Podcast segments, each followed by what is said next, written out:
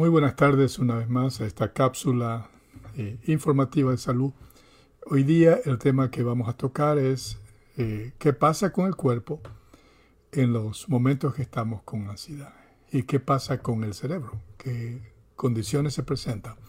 Como hemos explicado previamente, en nuestro estado emocional, cualquiera que sea, ya sea menos placenteros o, menos, o más placenteros, eh, hay cambios, cambios biológicos, químicos en el cerebro que afectan el cuerpo. Entonces hoy día vamos a hablar en cuanto a uno de esos cambios eh, que es producido con ansiedad.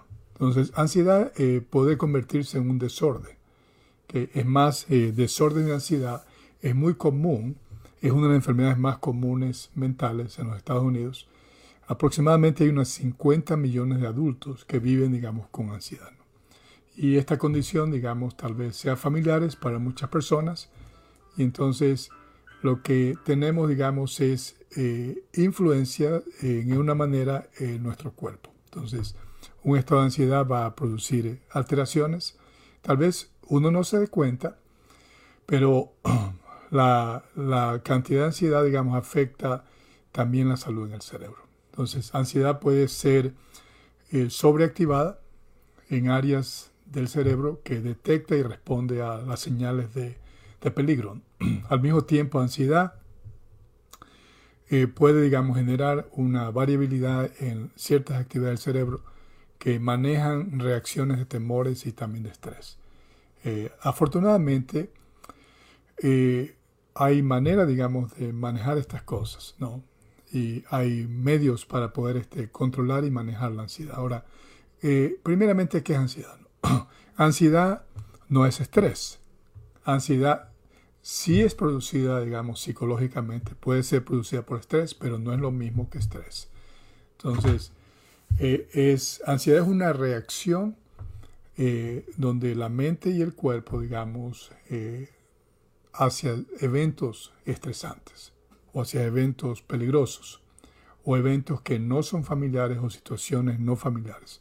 Ansiedad usualmente se manifiesta como una intensa, excesiva y persistente sentimiento de preocupación y de miedos o temores.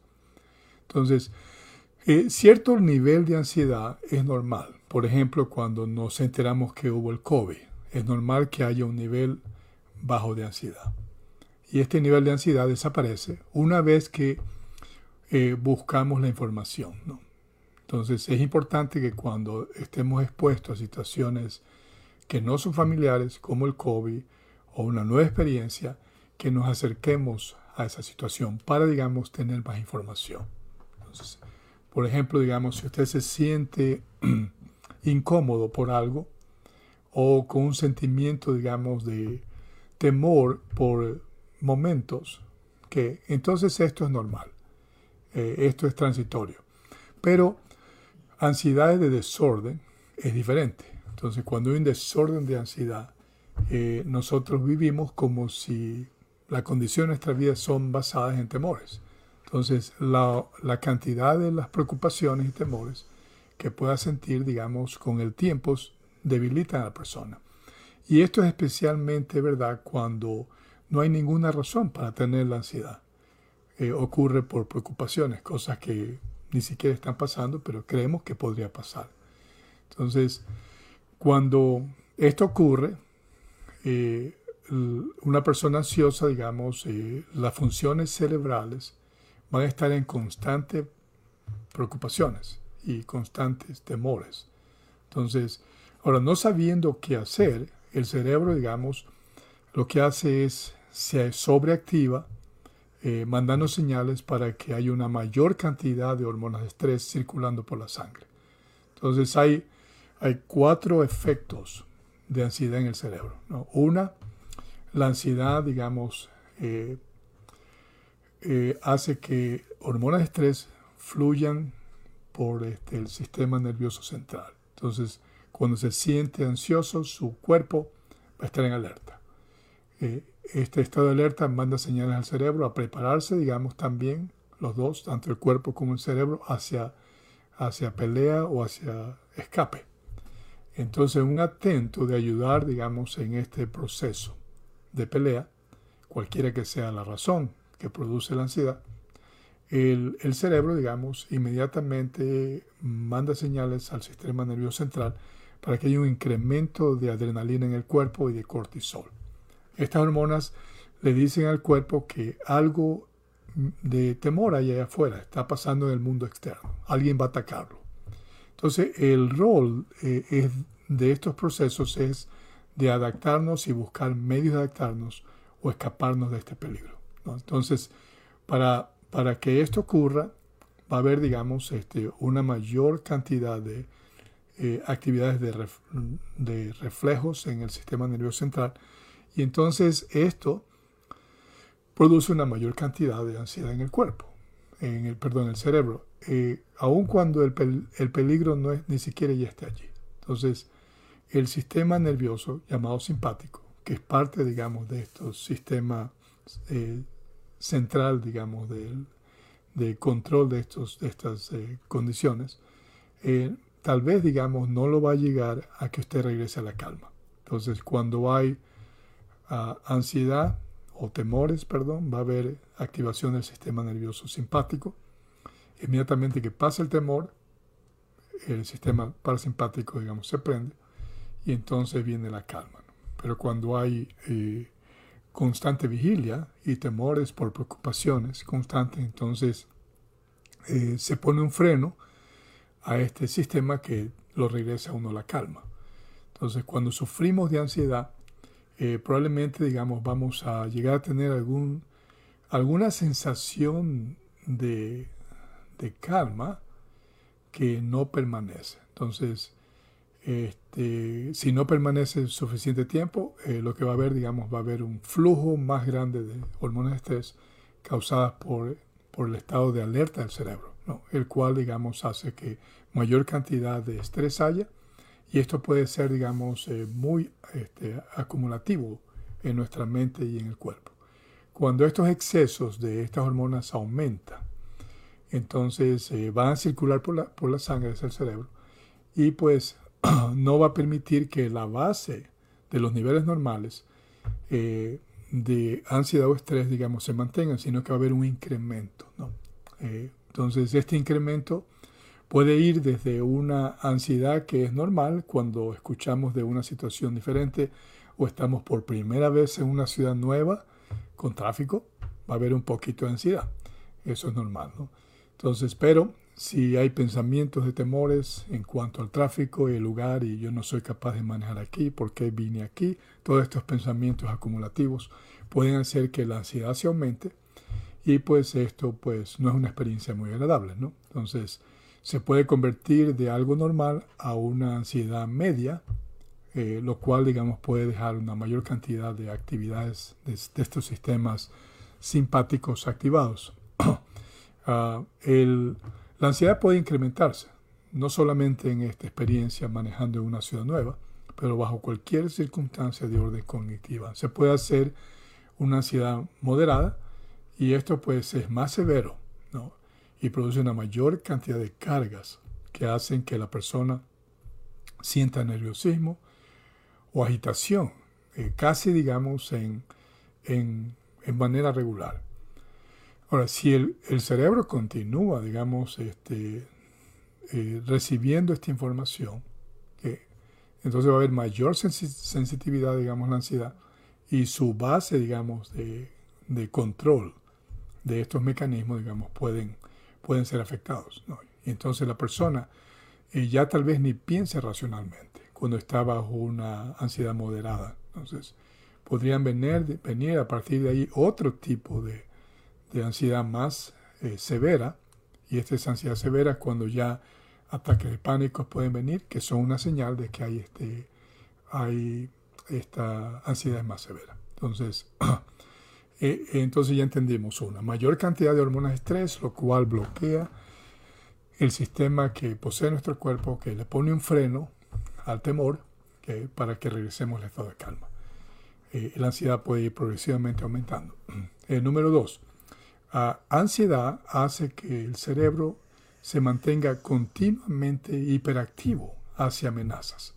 Entonces, ansiedad puede hacer que el cerebro eh, piense que una gran cantidad de cosas son, son este, peligros. Entonces, cuando, cuando digamos estamos en esta condición, consistentemente estamos viendo el error de otro. Entonces hay una sobreactivación de la amígdala y esta sobreactivación hace que estas regiones en el cerebro comiencen a producir mayor cantidad de ramificaciones. Son dendritas debido a la sobreactividad. Entonces, esta, la amígdala inclusive crece, estas regiones en el cerebro que están diseñadas a ayudarnos cuando hay amenazas de verdad. Entonces, y esta parte del cerebro pequeñas, es pequeña, parece como el tamaño de una almendra.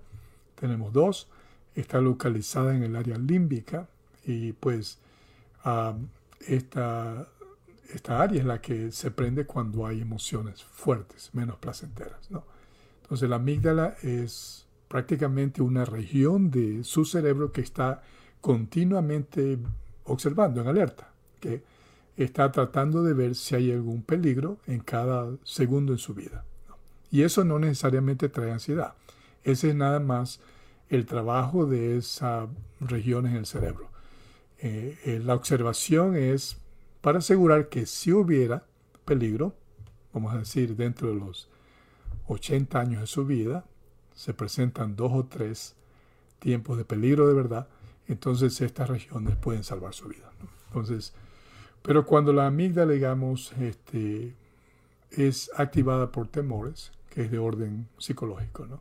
entonces eh, igualmente envía, digamos, señales al hipotálamo, que es otra región, el cual, digamos, inicia los mecanismos de, estrés que se prendan. Entonces, en, una mente ansiosa, que eh, la, amígdala es más grande y es bien sensitiva, porque, porque la amígdala, digamos, manda, continuamente está mandando alarmas falsas. ¿no?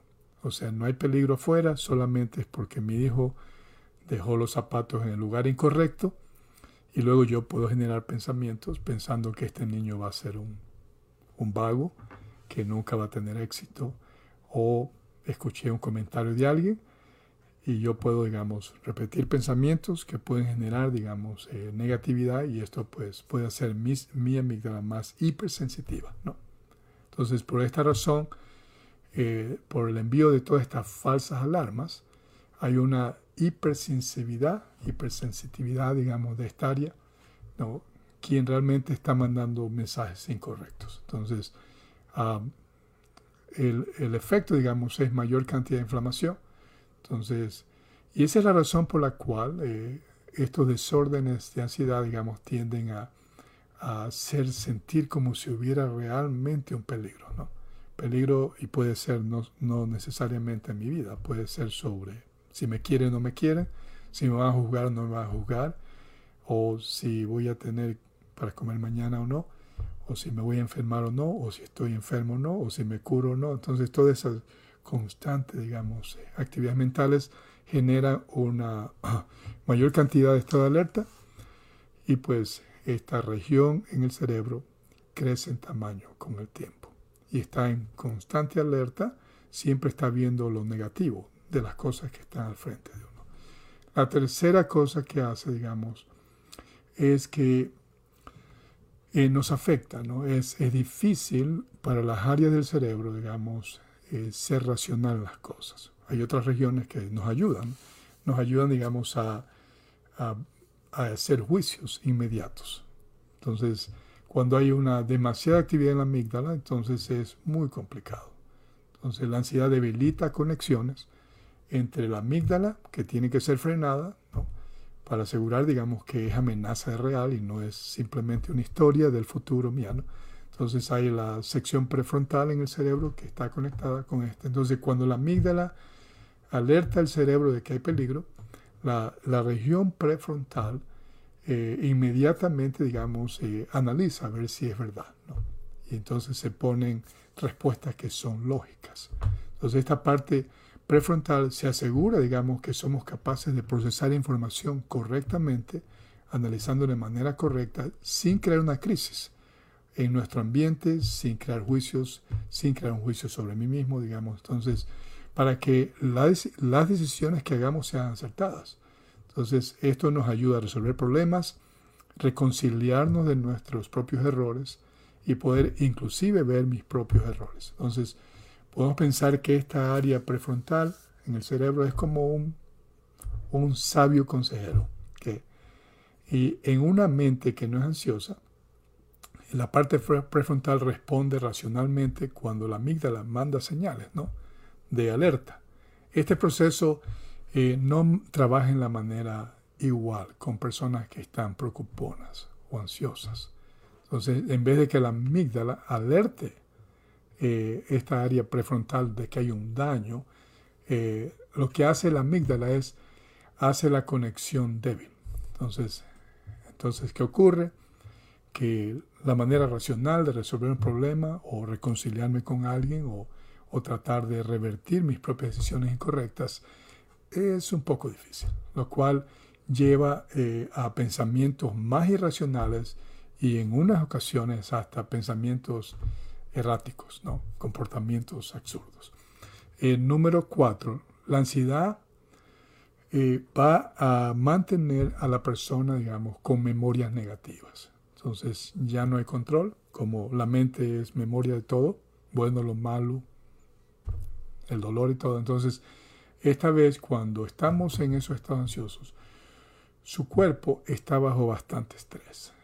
Estrés eh, reduce una región del hipocampus, una región del cerebro que se llama hipocampus. Esta parte del cerebro procesa memorias a largo plazo y también memorias contextuales. Entonces, cuando el hipocampus, debido a un estado de ansiedad de tiempo, se reduce en tamaño y va a ser difícil para el cerebro, digamos, traer memorias buenas. Entonces el enfoque va a ser en el área del el cerebro que está enfocada en peligro nada más. Y puede ser el peligro, aunque sea esta vez un peligro real, creado por mis imaginaciones, de que alguien no me quiere o yo no sirvo, etcétera, etcétera. Entonces todas estas regiones, eh, circuitos neurales y mapas asociados con peligro son las que van a estar presentes. Y esa es la parte tricky, ¿no? Porque ansiedad eh, la ansiedad en sí, el estado este, produce cambios químicos, que lo que hace es que eh, hace, bloquea la habilidad del hipocampus, que, para que el hipocampus no pueda traer otras memorias que son realmente relevantes. Entonces, y lo que también hace es como si estuviera haciéndole pensar al hipocampus que las las memorias relacionadas negativas son las que van a salvar el problema. ¿no? Entonces son las que van a resolver la situación. Y es como si estuviera haciendo un truco, ¿no? por decirlo así. Entonces la región amígdala que está asociada con amenaza, entonces como que le manda una señal al hipocampus y le dice, no, no, no, no, vamos a pensar en las cosas negativas del pasado, porque eso es lo que va a salvar el problema que existe al frente mío. Y claro, pues naturalmente no es lo que ocurre. Entonces esta sobreactividad del área de la amígdala debido a ansiedad produce estos efectos y hace que la misma hipocampus se reduzca en tamaño también. Entonces, las, todas aquellas memorias buenas que podrían realmente ayudarme a salir de mi ansiedad, prácticamente las bloqueo. En otras palabras, ansiedad eh, hace conexiones en el cerebro para recordar los fracasos que han habido, el peligro que ha habido, eh, las amenazas. Entonces, eh, las memorias felices, como el, el, éxito, los logros, toda la vida que hemos tenido sin problemas, quedan realmente sepultados, ¿no? Dentro del cerebro, como por decirlo así, a debajo del basement. Entonces, este es el peligro, ¿no? Ahora hay manera de salir de esto, ¿no? Afortunadamente, digamos, esto, eh, hay procesos que nos pueden ayudar, digamos, a revertir esto. Entonces, para aquellos que deseen más ayuda, por favor, escríbanos para poder enseñarles cómo hacer esto. Hay terapias cognitivas, hay cursos de conexión. Nuevamente, como para refrescar. Ok, ansiedad es literalmente normal cuando tenemos algo nuevo. El COVID, viajo por primera vez a una ciudad, manejo por primera vez, eh, te vas a casar, tienes un nuevo niño, etc. Un nuevo trabajo, es normal que haya ansiedad, es transitoria, Se prende, se apaga, rápido. Cuando esta ansiedad se puede convertir en una ansiedad mm, mayor o moderada o severa. Y esto depende de la intensidad de los pensamientos. Entonces, mientras más pensamientos hay asociados con el futuro eh, de preocupaciones, entonces el cerebro eh, es activado para prender más hormonas de estrés. Más hormonas de estrés pone la amígdala, que es un área del cerebro, eh, que está únicamente encargada de asegurarse de que vives el tiempo que tienes que vivir y luego te mueres cuando tengas que morirte. ¿no? Entonces te protege de el león, el carro que pueda venir encima o peligro de verdad. Pero este mecanismo es prendido también eh, psicológicamente, con pensamientos. Entonces, de ahí vienen todas las otras cosas que hablamos. ¿no? Eh, la amígdala crece en tamaño, bloquea la conexión que en el área neocortex está atrás de los ojos. Son regiones del cerebro como supervisores. Se aseguran que la amígdala no está eh, eh, tratando de pensar que hay peligro cuando no es real. Entonces, por otro lado, este crecimiento y superactivación de la amígdala afecta esa área, pero también afecta el hipocampus. Entonces es difícil enfocarse en las cosas positivas, todos nuestros otros éxitos. Entonces todas estas memorias buenas, por decirlo así, quedan sepultadas. Debajo del basement sí están allí, no. Pero eh, la superactividad de la amígdala pues no nos permite y nos enfocamos en lo negativo. Y estamos pensando en lo peor que puede pasar y eso pues incrementa estrés, incrementa ansiedad y pues nos vuelve vulnerables. Y por cierto, algo más que ocurre, cambios químicos en el cerebro y en el cuerpo, hay más inflamación y también este, el, el dolor de cualquier naturaleza es magnificado que el dolor está asociado, digamos, a, estas actividades, digamos, relacionadas a toda esta región del cerebro. Entonces, muchas gracias. No sé si hay una pregunta que vamos a pedirle a Becky que nos escriba. ¿Algún tratamiento para la ansiedad? Bueno, hay protocolos. Normalmente eh, hay drogas que se usan para la ansiedad, ¿no?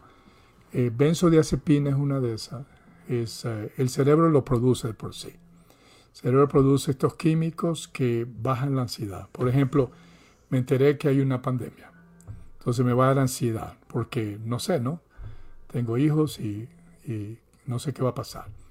Entonces, eh, si no me enfoco en, en generar más pensamientos negativos, pero me enfoco inmediatamente en buscar información sobre qué es esta pandemia, cómo podemos salir de ahí, qué puedo hacer para prevenir la muerte de mi familia, transmitir, digamos, el virus. Entonces el cerebro pone, inmediatamente comienza a poner benzodiazepina y la ansiedad baja. Entonces el conocimiento real ayuda a reducir, digamos, estas condiciones de ansiedad.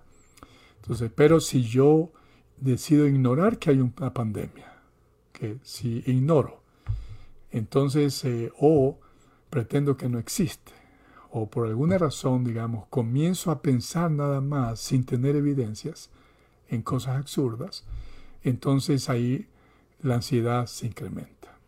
Ah, una de las cosas que va a hacer me va a afectar con mi inteligencia y es muy probable que caiga presa ¿no? de teorías conspiradoras, ¿no? lo cual va a crearme más temores y voy a quedar preso de diferentes influencias filosóficas, políticas, etcétera, etcétera, y entonces la ansiedad aumenta y pierdo mi habilidad de poder, digamos, ver con claridad las cosas. Entonces, eh, ahora, estos químicos, el, el, cerebro los produce. Entonces, hay manera, digamos, de asegurarse que se los produzca. Ah, hay drogas que los médicos dan, eh, no lo recomiendan por mucho tiempo porque producen efectos negativos, este, pueden producir más nerviosismo y pueden producir depresión. Entonces, pero hay protocolos que podría usar. Por favor, escríbanos, Olga, y le enseñamos debido al tiempo. No hay tiempo ahora, pero podemos otro tiempo hablar un poquito más de soluciones y tips.